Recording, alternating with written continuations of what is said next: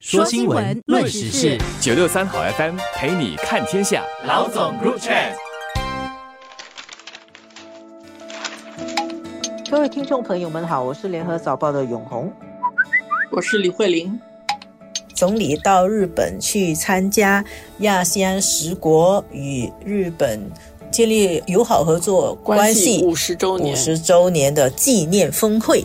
就有日本首相岸田他也演讲，然后主席是印尼的总统佐克，他也演讲。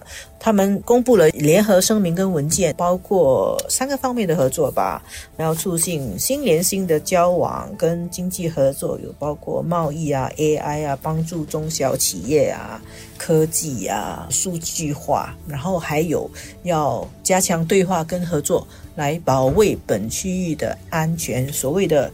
维护自由开放的印太地区，其实民族主义的兴起在东南亚，当时候之后，好几个东南亚国家脱离了殖民地，真正建国的一段时间，日本倒是在这方面给了挺多的援助，在东南亚的经济发展，所以延续这样的一种友好的关系，现在在继续的往前看。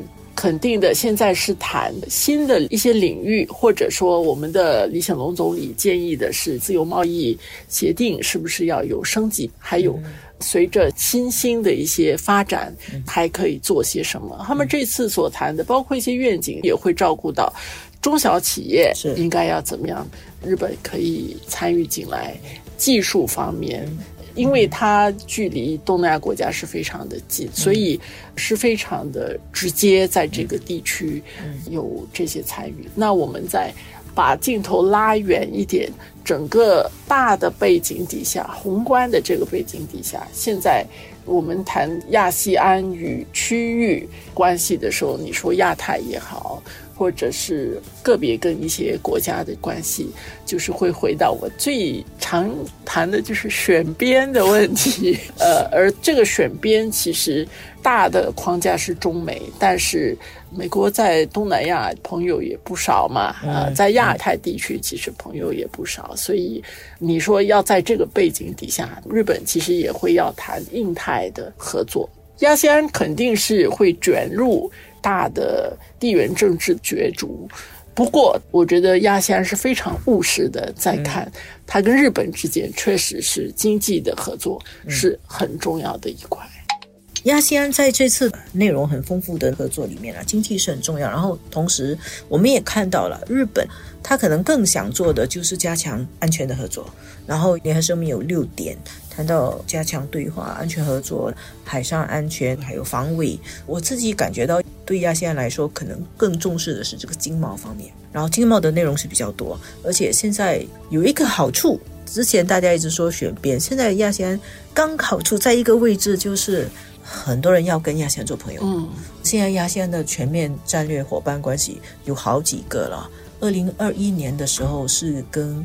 澳大利亚跟中国建立全面战略伙伴关系，其实这个是所谓的最高层级的一个关系。然后去年又跟美国，然后还有日本，中美日澳都是大国，都在跟亚细安紧密合作。所以现在亚细安处在这个位置，兵家必争之地。到目前为止还是把握的还比较好了，所以可以跟不同的大伙伴，基于彼此的共同利益来进行合作。只是这个情况，我自己感觉到说，亚线要继续维持这个平衡哦，也是要持续面对挑战呐。现在这个情况，我们刚才说那几个美、澳、日还有中国，实际上。他们三个是一边的，中国是另外一边的。